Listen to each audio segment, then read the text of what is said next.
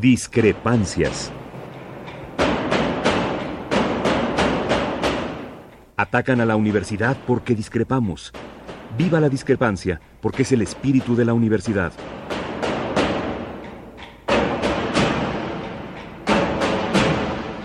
Martes de Discrepancias. Conducen Tobián Ledesma y Miguel Ángel Velázquez.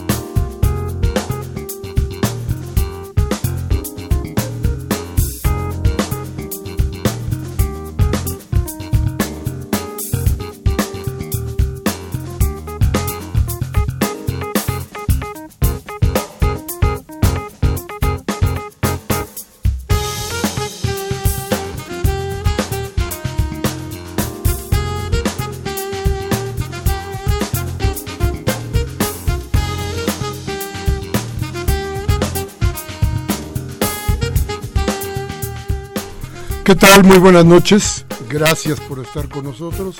Esto es Radio UNAM, nuestra cita de los martes en, en este Radio UNAM, que nos permite hacer discrepancias más o menos de las 8 a pasaditas a las 9 casi en punto. Hoy, hoy empiezo, quisiera empezar este programa, quiero empezar este programa con mucha tristeza y una enorme pesadumbre un algo que sí pesa en el alma, que pesa fuerte. No, no quiero, no voy a derramar una sola lágrima por mi amigo Jaime Avilés, que se encuentra muy, muy enfermo, un hombre con el que yo he caminado, he recorrido muchas de las experiencias periodísticas que tenemos juntos, muchas de las ideas que se han plasmado en los diarios donde hemos trabajado juntos. Quiero solamente tener su coraje, tener su valentía, su entereza, su honestidad.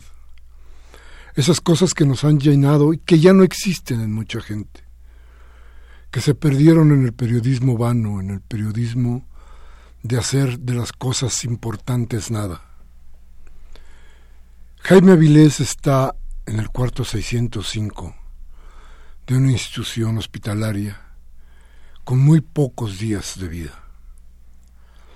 De una vida que fue llena de coraje, de una vida que fue llena de poesía, de novelas, de ideas.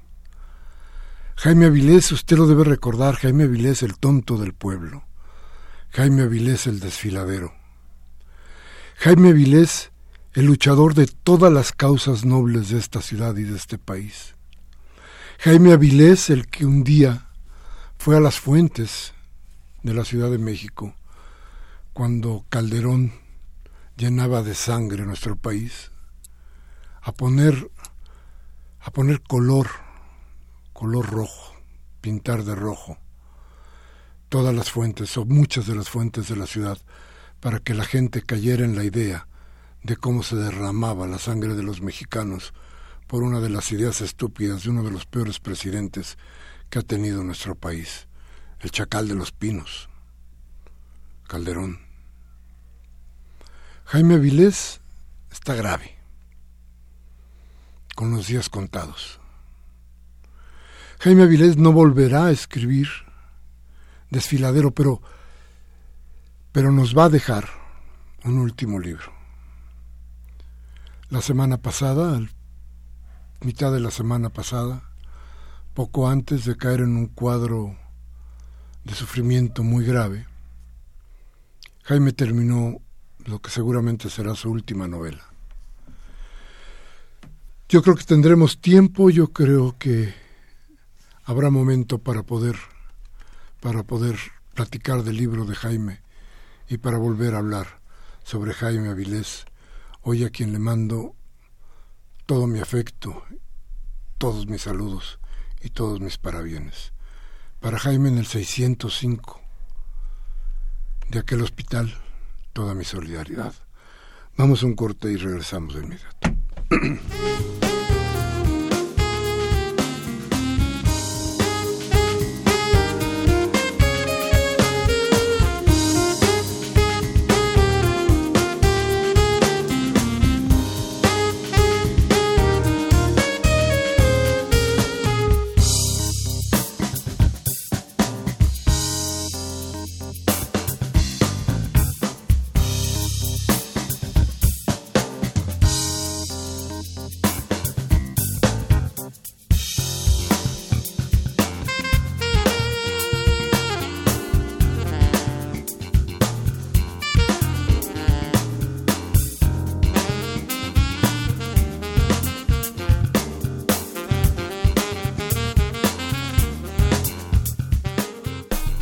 rápidamente con las malas noticias que luego llegan como en chorizo una tras otra.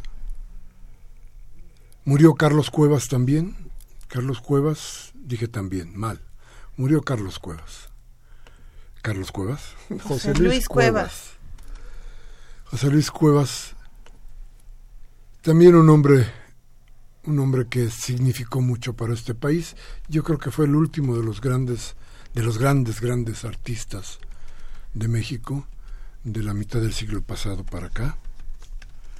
Eh, estos momentos lo están velando en Bellas Artes y bueno, no mucho que decir sobre el asunto porque lo tiene usted en todos los medios. Está hoy mismo, en este momento, en vivo por varios canales de televisión. Y Cuevas a quien de cualquier manera hay que rendirle homenaje y hay que decir de Cuevas siempre que, que lo extrañaremos. Y lo último, me preguntaban qué pasó en la jornada. La jornada hubo una huelga eh, planteada por un grupo de, de trabajadores que creo que tienen una visión. Lo digo y esto lo quiero hacer, ser muy puntual en esto. Es mi apreciación personal. Y esto es lo que yo digo como Miguel Ángel Velázquez, como periodista, como miembro del periódico, pero no es la voz ni la idea del periódico. Es simple y sencillamente las cosas que yo veo. Yo creo que quien quiere silenciar un medio tiene detrás toda una idea nefasta sobre lo que es el periodismo y la vida común, la vida cotidiana. Este sindicato de trabajadores de la jornada fue una huelga pretendiendo silenciar al periódico quizá el único periódico que tenemos de izquierda, quizá el único periódico de oposición en este país o en esta ciudad. Y creo que hubo una gran equivocación. Nos dividimos fuerte entre quienes hacemos el trabajo editorial y quienes hacen el trabajo administrativo. Somos menos los que hacemos el trabajo editorial. La jornada fue una huelga una huelga que ya terminó afortunadamente, de la que el periódico saldrá fortalecido, con nueva idea y con muchas ganas más de ir adelante. Bien, y último, buenas tardes, ¿está bien? Muy buenas tardes, un saludo a todo el auditorio. Vamos a un corte, regresamos con nuestro invitado que hoy, hoy tenemos mucho de qué hablar.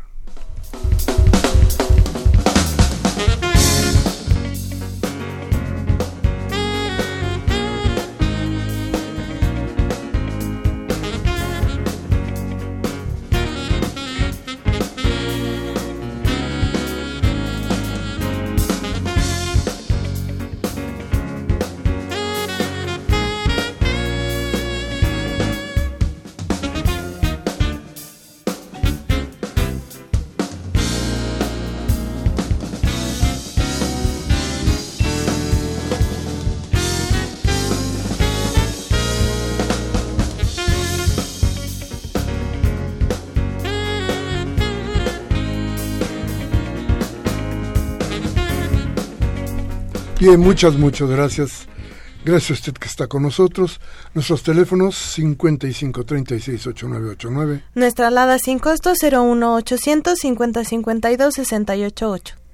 Bien, pues hoy tenemos un gran invitado.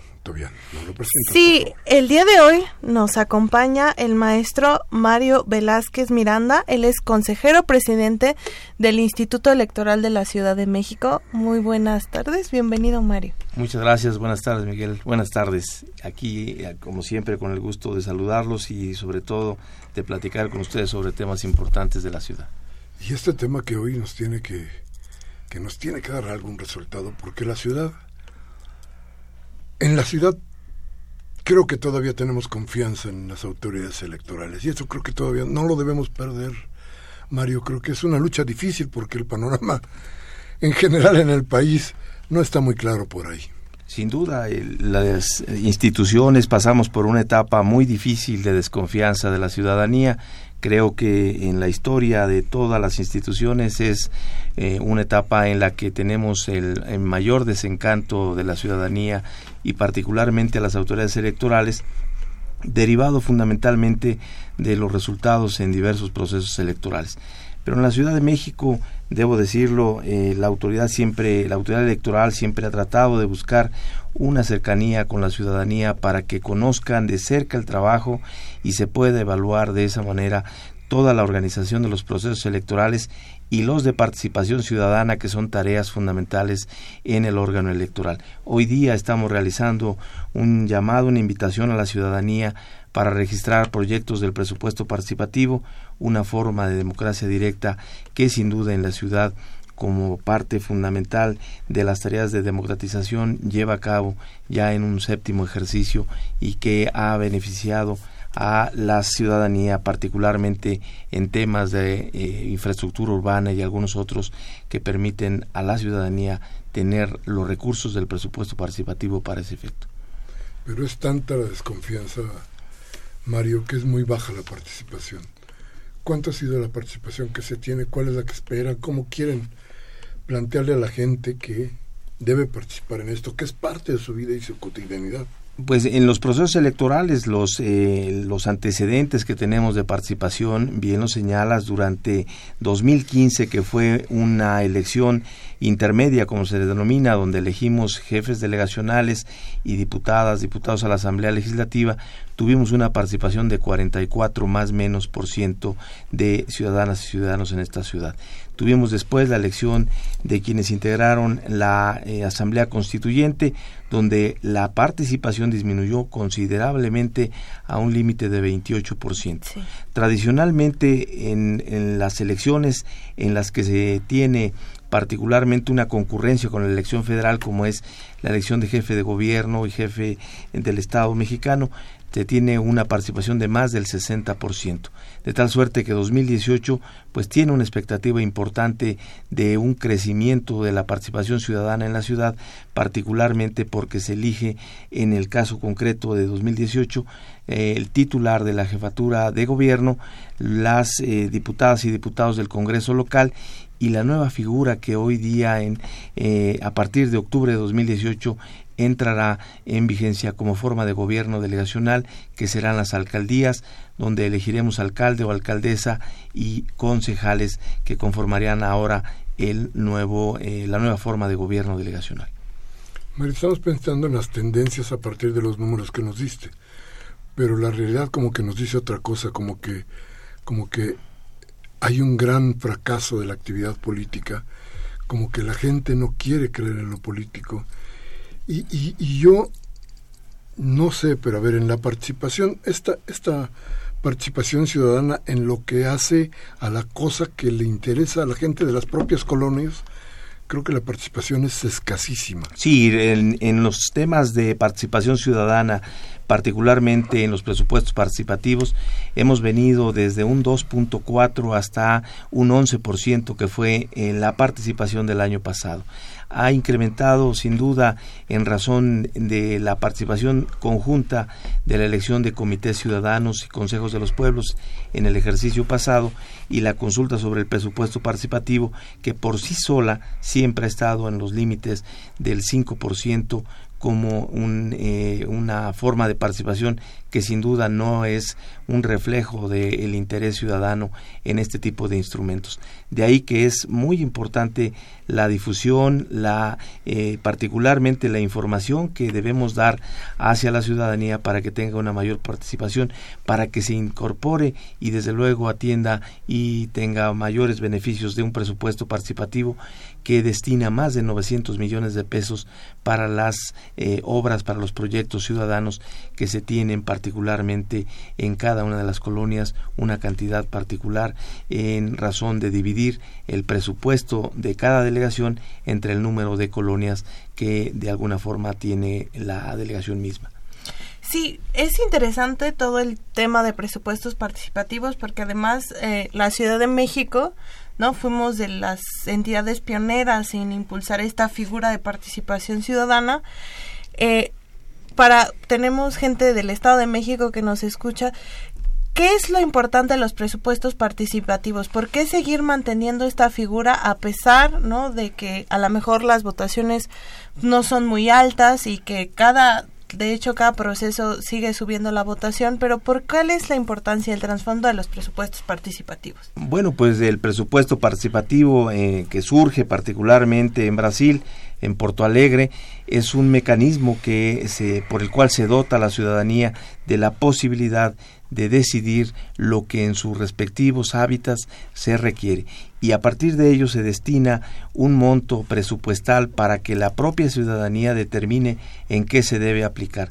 Sin duda que el modelo de la Ciudad de México que particularmente, como bien lo señalas, ha sido pionera en instrumentar este tipo de mecanismos de participación ciudadana, tiene particularidades y algunas de ellas están particularmente enfocadas hacia el tema de una participación directa de las y los ciudadanos.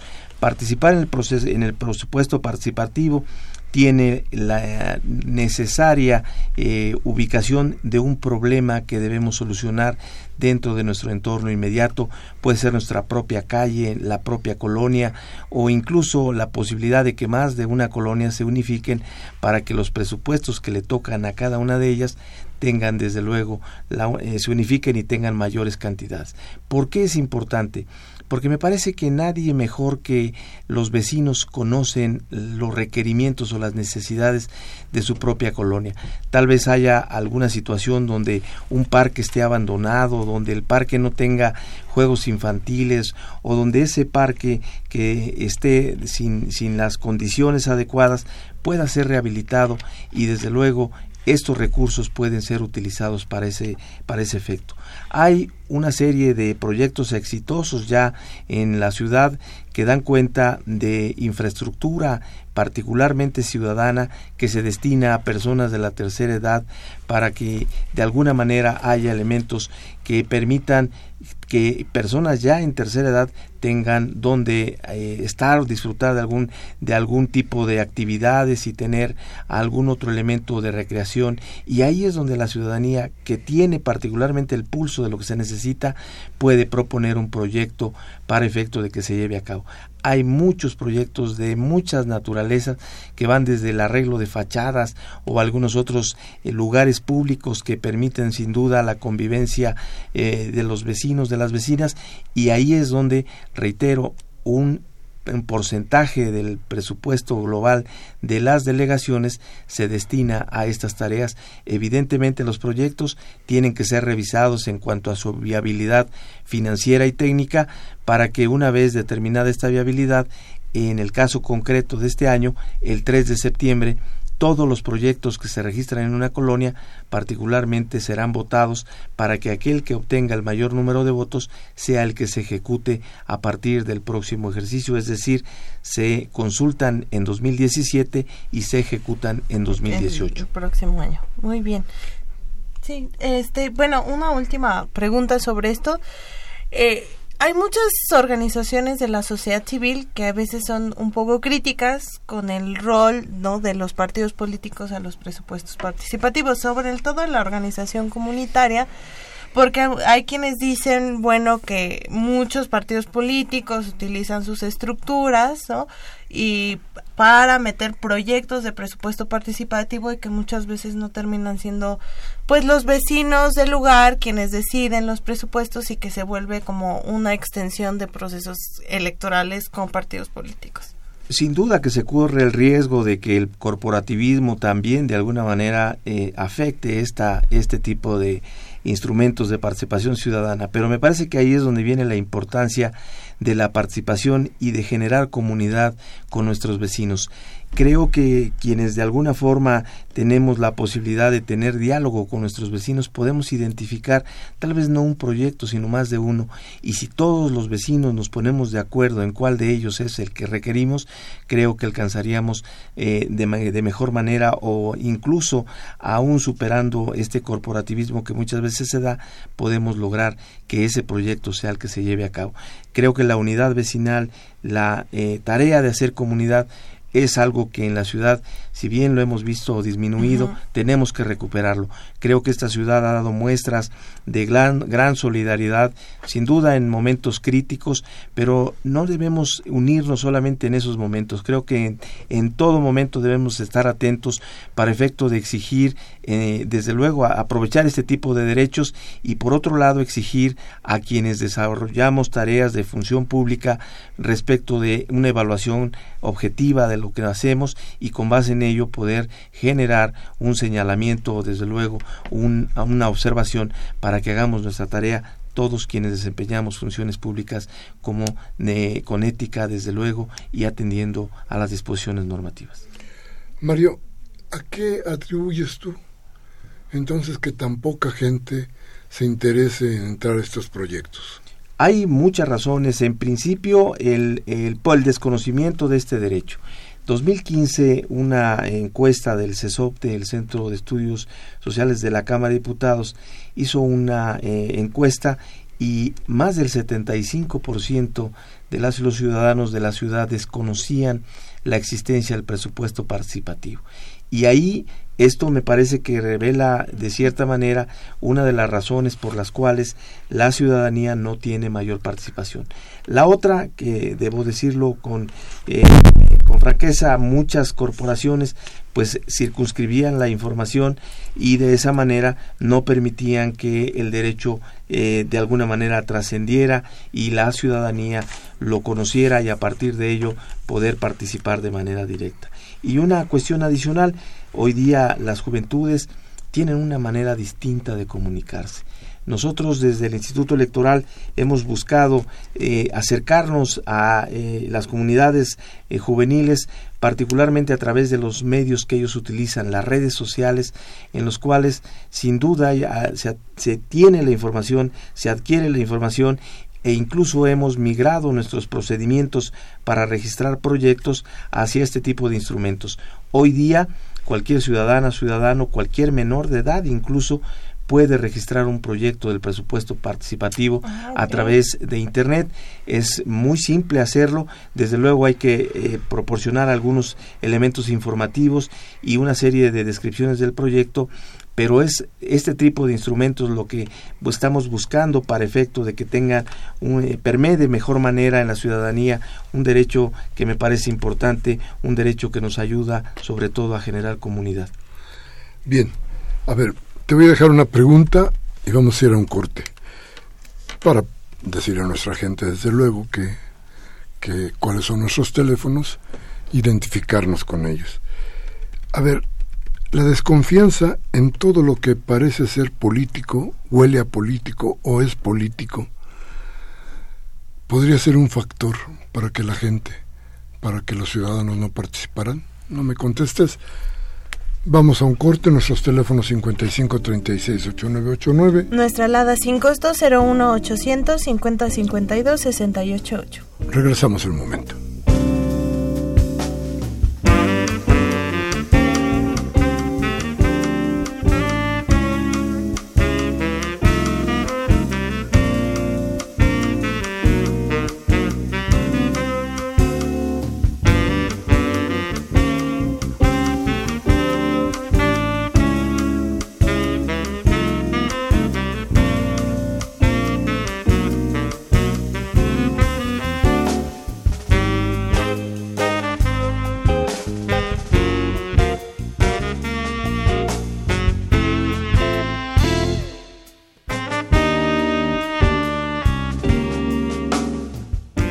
Bien, gracias por seguir con nosotros. Qué bueno que está aquí, qué bueno que asiste a nuestra cita de los martes aquí en Radio Universidad, en esto que es discrepancias donde nuestra pretensión mayor es darle a usted elementos suficientes para que reflexione sobre, sobre lo que tenemos en nuestro mundo alrededor.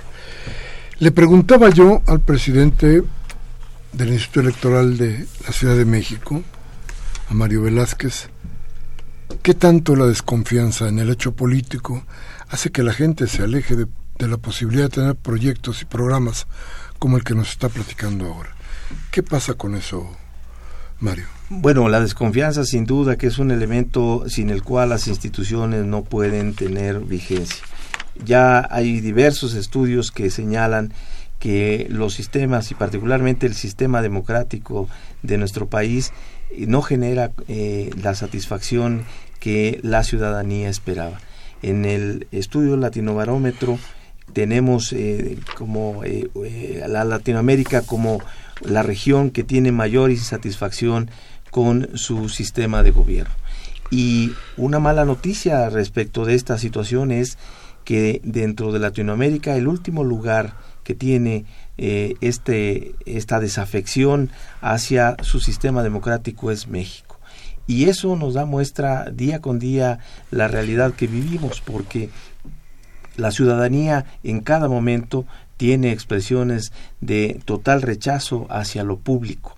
Y me parece que si bien hay elementos por los cuales hoy día tenemos esas, esa reacción ciudadana, para efecto de señalar que todo lo público no genera confianza, me parece que tenemos una tarea fundamental, no solamente las instituciones públicas, sino incluso la propia ciudadanía. Porque debo decirlo también que la desconfianza no solamente se da ya entre ciudadano e instituciones, sino que también entre los propios ciudadanos está hoy día permeando esa desconfianza.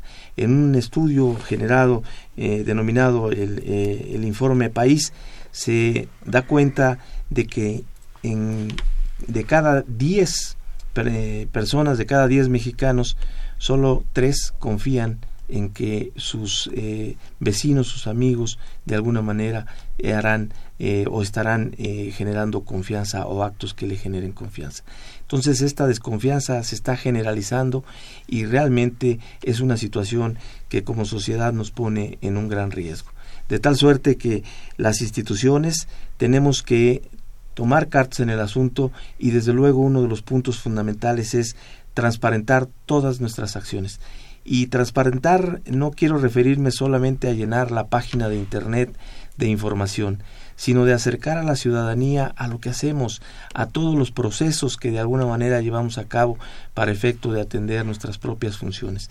En el Instituto Electoral Particularmente hemos configurado una red de observación, pero no para el día de la jornada ni para el proceso electoral, sino una red de observación permanente, donde haya organizaciones de la sociedad civil, donde haya ciudadanos que estén atentos al desarrollo de las actividades institucionales y, con base en sus observaciones, generar los reportes que determinen o los informes que consideren y a estos informes también darles difusión, porque la idea desde el Instituto Electoral no es solamente ser observados y las observaciones que nos hagan dejarlas en el papel, sino que sean conocidas por la ciudadanía. Hoy día el instituto ha publicado todos eh, los informes de observación del proceso electoral 2015 de todas las acciones relacionadas con los presupuestos participativos y las recomendaciones que desde ahí hemos eh, nosotros obtenido hemos buscado atenderlas y desde luego hacer que los procesos cada día estén sujetos a la evaluación ciudadana. Me parece que la ciudadanía tiene que acercarse de alguna forma a los elementos informativos para exigir directamente a quienes ejercemos función pública todo el cumplimiento de nuestra responsabilidad y donde no lo haya hacer los señalamientos correspondientes. Me parece una tarea importante de los eh, ciudadanos, de las ciudadanas, pero más aún de quienes ejercemos función pública para recuperar la confianza que se ha perdido y que sin duda es el elemento que incide en las bajas participaciones. Pero reitero, la baja participación en procesos electorales, por ejemplo, permite que los grupos que de alguna manera se corporativizan tengan la posibilidad de decidir por todos aquellos que no participaron. De ahí lo importante que es participar en este tipo de decisiones. Fíjate que de pronto yo no soy muy aficionado al fútbol y sé muy poco de fútbol, pero este cuando anda uno en la televisión y mirando, sapeando se llama, ¿no? pasando canal a canal. Un canal al otro. Yo oigo que todos los comentaristas saben perfectamente cuáles son los males que aquejan a la selección mexicana. Y los dicen cada que pierde la selección y dicen, este caso falla y esta otra falla y el entrenador no sé qué hace mal y el quién sabe quién no hace mal. Todos saben cuál es el mal, pero parece que nadie lo combate. No nos está pasando lo mismo en lo político. Bueno, en, nuestro país... Digo, porque ya sabemos que tenemos mal. Claro, me parece que en, en, esta tarea de generar la confianza y desde luego construir un sistema en el que todos estemos satisfechos con él, creo que la tarea es conjunta. La, eh, la organización de elecciones íntegras, déjenme eh, utilizar el término, precisa no solamente de un trabajo de una autoridad o de un árbitro electoral que se apegue estrictamente a la legalidad y a los demás principios que tiene desde la Constitución, sino también es necesario que todos los actores políticos, partidos, candidatos, candidatos independientes, cumplan con su responsabilidad, tanto legal como ética. Y desde luego también se precisa de una participación ciudadana amplia. ¿Qué hace una autoridad electoral frente a un escenario en el que, como bien se señala, hay una serie de irregularidades? Pues buscar atacarlas, de eh, disuadirlas en muchos de los aspectos. Pero me parece que lo primero que se tiene que hacer para preparar un proceso electoral es revisar nuestros propios procedimientos. Y en ese contexto, el Instituto Electoral eh, buscó generar una eh, revisión de todos sus procedimientos con miras al proceso electoral 2018. Y en razón de ello se buscó eh, generar una auditoría a través de instrumentos internacionales, particularmente las denominadas ISO, una ISO electoral que eh, tiene la Organización de Estados Americanos, la OEA, para que se revisaran todos nuestros procesos y de esa manera pudiésemos estar con las correcciones que derivaran de las observaciones que se formularan y en todo caso estar listos para el proceso electoral que estamos por iniciar en el próximo mes de octubre. Derivado de la revisión de los procesos en el instituto, eh, se obtuvo una certificación, eh, la ISO 9001-2008 y, y el ISO electoral, que reitero, está a cargo de la Organización de Estados Americanos. Y este es un primer paso que desde la institución damos, porque lo primero que tenemos que hacer es revisar nuestros procesos y una vez revisados buscar que todos aquellos que participan en el proceso electoral estén informados de cada una de las actividades a desarrollar. Y ya que hacías referencia al fútbol, me parece que ahí la ciudadanía, al igual que en el fútbol, debe tener conocimiento de las reglas del juego electoral porque se me viene a la mente el juego de México-Holanda en aquel mundial donde se marcó un penal que todos los mexicanos decíamos que no era penal. Y me parece que todos los mexicanos lo decíamos porque conocemos las reglas del fútbol. Pero si no conociéramos las reglas del fútbol, difícilmente podríamos juzgar el actuar del árbitro y de los propios jugadores que participaron en esa jugada. Y en ese símil, tal vez muy simple de lo que estoy ahora señalando, me parece que la ciudadanía debe tener claridad sobre el proceso electoral. ¿Cómo elegir a un candidato idóneo? Pues me parece que tenemos que acercarnos a su oferta política. ¿Qué ofrece? Si lo que ofrece está acorde con nuestros ideales y desde luego cuál es su desempeño o cuál ha sido su trayectoria profesional o política, son dos elementos importantes para tomar decisiones. Y ahí nosotros como Instituto Electoral hemos desde 2015 buscado acercar a la ciudadanía de esta información. Y si bien ha sido a través de las plataformas electrónicas que hoy permiten poner a la disposición de la ciudadanía esta información, es que para 2018 se tiene planteado el que se difunda de manera amplia todo lo que serán las plataformas políticas que registren partidos políticos y candidatos y de igual manera, si bien no es una obligación el que un candidato o candidata entregue su currícula, pediremos que lo suban a las páginas de Internet institucional para que la ciudadanía sepa cuál es la trayectoria de las y los candidatos y desde luego cuál es su oferta política. Y estos dos elementos básicos para tomar la decisión pueden ayudar a que quienes nos gobiernan, desde luego, tengan una coincidencia con lo que nosotros como ciudadanos tenemos como ideal de lo que es o debe de ser un gobierno. Fíjate que de pronto, eh, cuando hablamos esto del, del, fútbol, pensaba yo, lo malo del caso es que sí, todos conocíamos cuál era la regla, yo no me acuerdo del, del, partido, pero bueno, pero a ver, yo de lo que sí me acuerdo es que todo el mundo decía que no fue penal. Yo no vi el partido, pero y tampoco sé de las reglas, pero bueno, creo que una gran mayoría sabía las reglas, la gran mayoría decía que no era penal, no había lugar donde uno fuera donde todo el mundo planteaba no era penal. Pero eso me recordó mucho una elección en la que todos decíamos que había ganado un candidato y ese candidato no gobernó. Y ese no penal sí fue penal. Y lo que crea es este tipo de cosas, y ahí estoy metiéndome a la, a la autoridad electoral fundamentalmente como al, el árbitro, el juez del partido, que decreta que el penal que no era sí era penal. Y el candidato que no había ganado, sí gana. Esto crea lo que estábamos hablando hace un momento. Frustración, enojo, alejamiento, poca participación.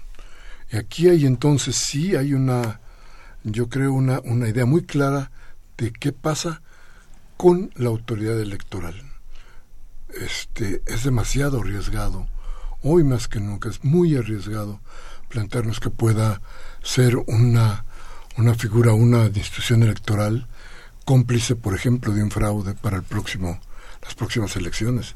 ¿No te parece que es caminar sobre la, el filo de la navaja? Sin duda, me parece que el actuar de las instituciones debe de ser completamente apegado a los principios por los cuales fueron creados. Y aquí vale la pena recordar que los procesos electorales son eh, procesos que en los últimos 27 años han tenido una evolución fundamentalmente en lo instrumental, es decir, en poner candados a todo tipo de elementos que se utilizan en los procesos. Hoy día tenemos boletas electorales en las cuales el ciudadano expresa su voluntad que tienen más medidas de seguridad que algunos billetes de curso legal en algunos países. Y así como eso, se han instrumentado una serie de medidas que desde luego están encaminadas a eliminar todas esas prácticas nocivas que todos de alguna manera hemos escuchado respecto de urnas que ya tenían votos con cómputos de votos que no necesariamente correspondían al número de boletas que estaban cruzadas en favor de un candidato. Pero hoy día las elecciones han evolucionado tanto en estos 27 años que desde luego vale la pena recordar y señalar que los procesos electorales en su organización sí los tiene en sus manos la autoridad electoral.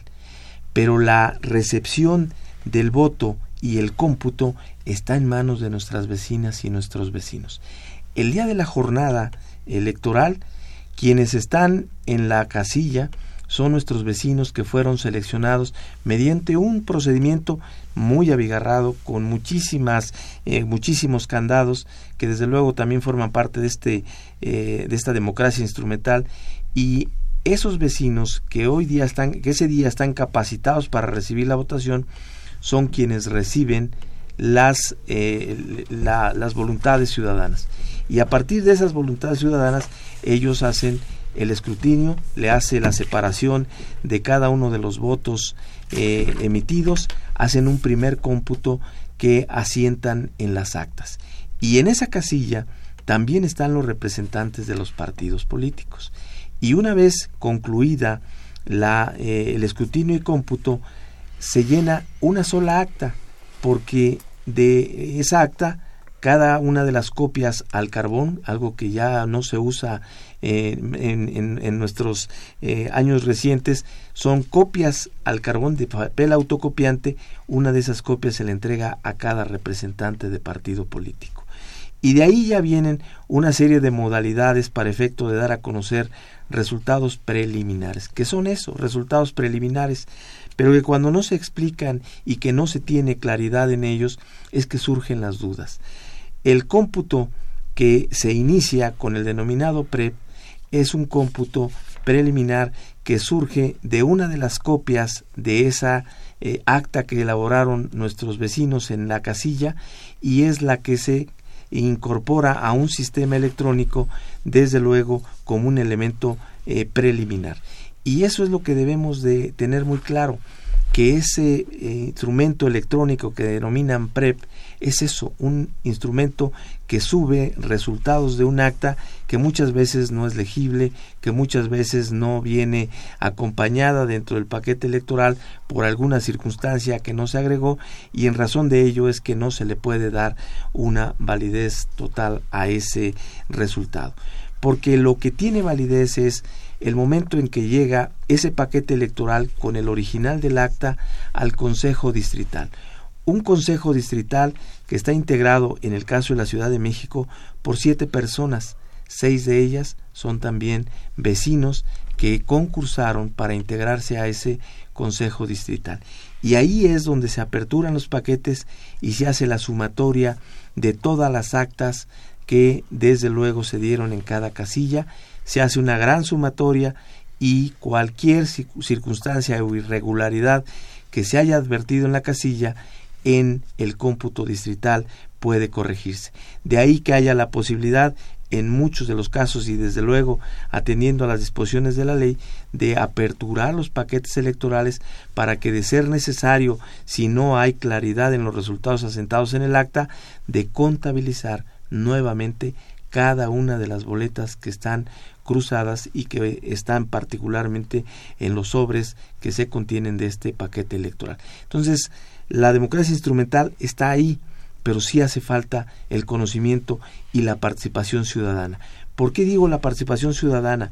Porque el cómputo distrital es una sesión abierta donde puede estar el ciudadano o la ciudadana en ella, puede observar cuál es el mecanismo a través del cual se hace la sumatoria, no es eh, necesario estar eh, de alguna manera en, en, en, la casilla, pero también pueden estarlo, no dentro de la casilla, pero sí en las inmediaciones, para conocer un poco el proceso de escrutinio y cómputo.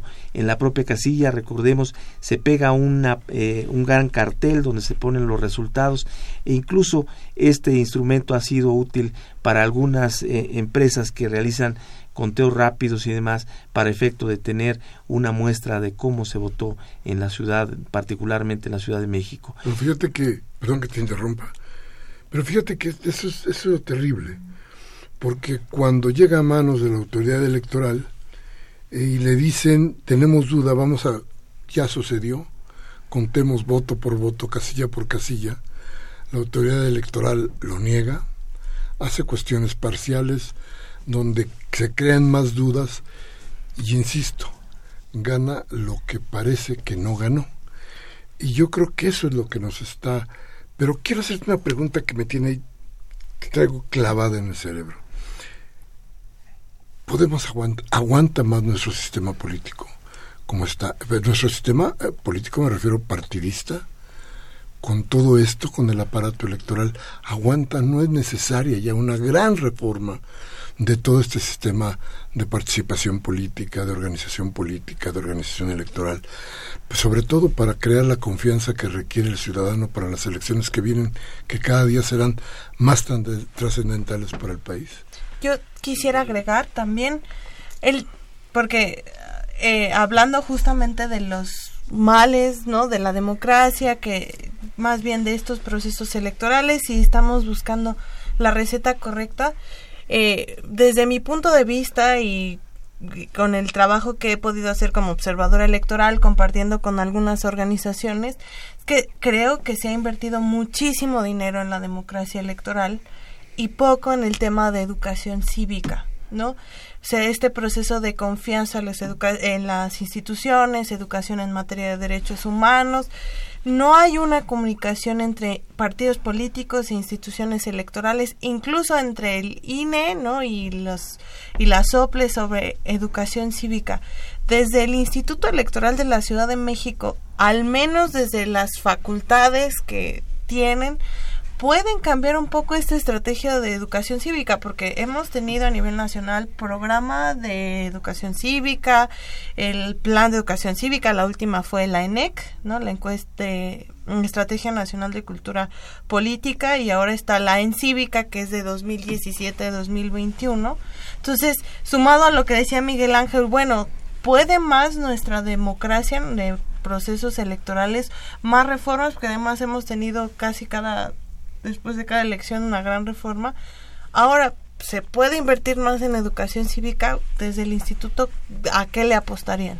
Bueno, en principio me parece que ya se ha señalado que la democracia ha sin duda venido eh, modificando en su forma de participación política. Se ha invertido mucho, sin duda que se ha invertido mucho en, en adecuar el modelo democrático y seguimos, si bien en algunos aspectos se ha mejorado, en lo sustancial que es la confianza se ha perdido mucho. Realmente las instituciones, no solamente las electorales, sino la totalidad de instituciones, están en una circunstancia muy compleja de confiabilidad ciudadana. Y el sistema electoral como tal me parece que sí requiere de una gran sacudida. Me parece que no podemos seguir instrumentando elementos adicionales para garantizar que la ciudadanía alcance a tener la credibilidad necesaria para tener la legitimidad eh, los eh, gobernantes. Me parece que ahí es donde tenemos que cambiar el modelo. Tenemos que modificar el hecho de seguir haciendo reformas para poner tapones o parches a los procesos electorales mismos y tenemos que dejar esa parte instrumental para ir hacia la sustantiva, a la participación ciudadana. Me parece que hoy día eh, cada, cada vez más la ciudadanía se aleja no solamente de los aspectos políticos, sino también de obligaciones ciudadanas como son la propia participación en los procesos electorales. Cada día es más difícil encontrar ciudadanas y ciudadanos que quieran desempeñar la tarea de estar en la casilla al día de la jornada. Y todo ello atiende por particularmente a una situación donde la, el alejamiento a lo público es lo cotidiano. Me parece que tenemos como país que hacer una reflexión, hacer un alto y regresar en el camino, porque hay democracias donde eh, los procesos electorales son tareas meramente administrativas, que no requieren de un aparato tan gigantesco como el que tenemos en nuestro país y donde los resultados son, sin duda, los resultados que se aceptan tanto por el ganador como por el perdedor sin mayor señalamiento. Sabemos que las democracias y una contienda política, siempre hay contradicción, siempre hay elementos que llevan a estar, no quiero decir en conflicto, pero sí en controversia entre quienes participan en los procesos electorales. Pero me parece que hoy día la ciudadanía ya está en un punto en el que cualquier eh, planteamiento de un partido político no es aceptado de alguna forma con toda la posibilidad de eh, generarle un voto en las urnas. Y ahí es donde tenemos, me parece que, establecer un cambio fundamental en lo que queremos como democracia en nuestro país y en nuestra ciudad. Sin duda que es necesario que regresemos a un sendero de confianza entre todas y todos quienes habitamos el país, la ciudad en particular, porque de otra manera no podremos alcanzar como autoridades una legitimidad en nuestro trabajo y como gobernantes quien sea candidato tampoco alcanzaría la legitimidad para poder ejercer su función de gobierno. Creo que es necesario un alto en el camino. Fíjate que platicando hace unos días con unos compañeros yo les decía que los partidos están preocupadísimos de cómo le hacen para, para coaligarse y supuestamente para juntar las miserias, ¿no? Y entonces hacer de esas miserias un algo más o menos importante. Y no hay un solo discurso, uno solo que yo haya escuchado, en el que el planteamiento fundamental sea ¿y cómo convencemos a la gente de que venga a votar? no existe. Entonces, a ver, a ver cómo juntamos nuestras miserias, pero no ninguno plantea cómo hacer que la gente vaya más a las urnas. No, no. Vamos a ir rápidamente a un corte y vamos a regresar con las llamadas de usted, con su voz, que es lo más importante de nuestro programa. Vamos al corte y regresamos.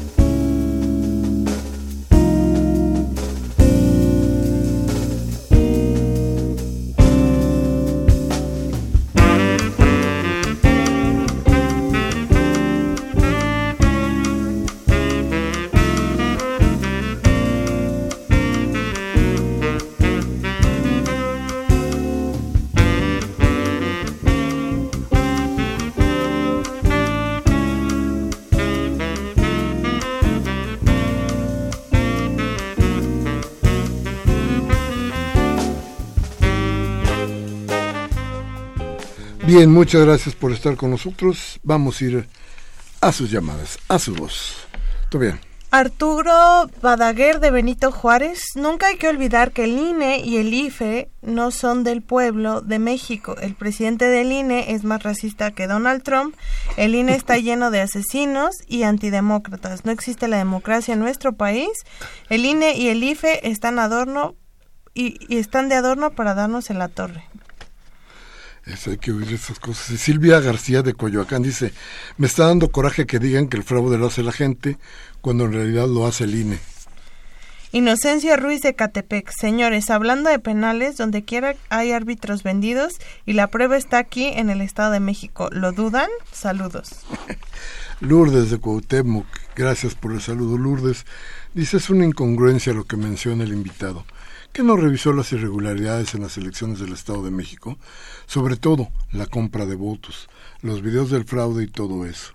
Las instituciones democráticas y políticas no funcionan, son corruptas. Manuel Antonio de Tlalpan. Como vecinos participamos en los presupuestos, incluso hemos logrado el más alto en San Miguel Topilejo, pero cuando llega la aplicación del presupuesto, la delegación dice que reacciona el presupuesto discretamente. Es decir, que se desvía o no llega completo. ¿Cómo es posible denunciar esto? ¿Cómo podemos hacer para que el presupuesto quede íntegro? Rogelio Martínez de Milpalta, para el invitado. La participación ciudadana a través de este aparato burocrático atenta contra el derecho de autonomía que tienen las comunidades originarias en la Ciudad de México. Un saludo cordial para todo el equipo, nos dice. La señora Silvia García de Coyoacán. Es muy cínico que quieran recuperar la confianza del pueblo. Desgraciadamente, el fraude en el Edomex es una bula. Por cierto, en Dubái no se cobran impuestos, todo sale del petróleo. No hay jodidos como aquí. bueno, que no me parece muy clara la comparación, pero bueno. Karen Dam de Miguel Hidalgo. El colmo, el colmo de la amnesia, dice doña Karen, a quien le mando saludos y besos, dice, en el colmo de la amnesia y del cinismo, escuché decir a Calderón, que a la, a la Calderona, que está asombrada de la inseguridad del país. ¿Qué se le olvidó que esto es causa del asesino de mierda de Calderón? Que viva la jornada, sin la jornada estamos fritos. Gracias, doña Karen. Rubén Pinto de Catepec. No hay mucha diferencia entre Victoriano Huerta, Calderón y Peña. Los tres en su momento han hundido a México. ¿Serán del mismo huerto? No. ¿Quién sabe? Graciela López del Estado de México dice, nunca entendí por qué desapareció la columna de Jaime en la jornada. Siempre lo he extrañado. Me da tristeza por lo que está pasando. Felicidades al programa. Diferencias editoriales ahí. Agustín Mondragón de Cuauhtémoc. Para los radioescuchas y los del programa, les aclaro que la conformidad ciudadana en contra de las instituciones es por la gran corrupción que existe en ellas y lo vemos claramente que los en los fraudes que ya no se hacen en las casillas, se hacen las instituciones que manejan la institución, como el fraude que intentan realizar en el Estado de México y Coahuila, y los gobernantes llegan a robar y no a gobernar, y los altos salarios del Poder Judicial es una clara muestra de esta, que esta corrupción existe. Dice Gabriel Campos de Benito Juárez, la participación no se da porque no dan bastante publicidad ponen como requisito el correo electrónico, pero muchos ciudadanos carecen de computadora. ¿Y por qué todo el paseo de la reforma?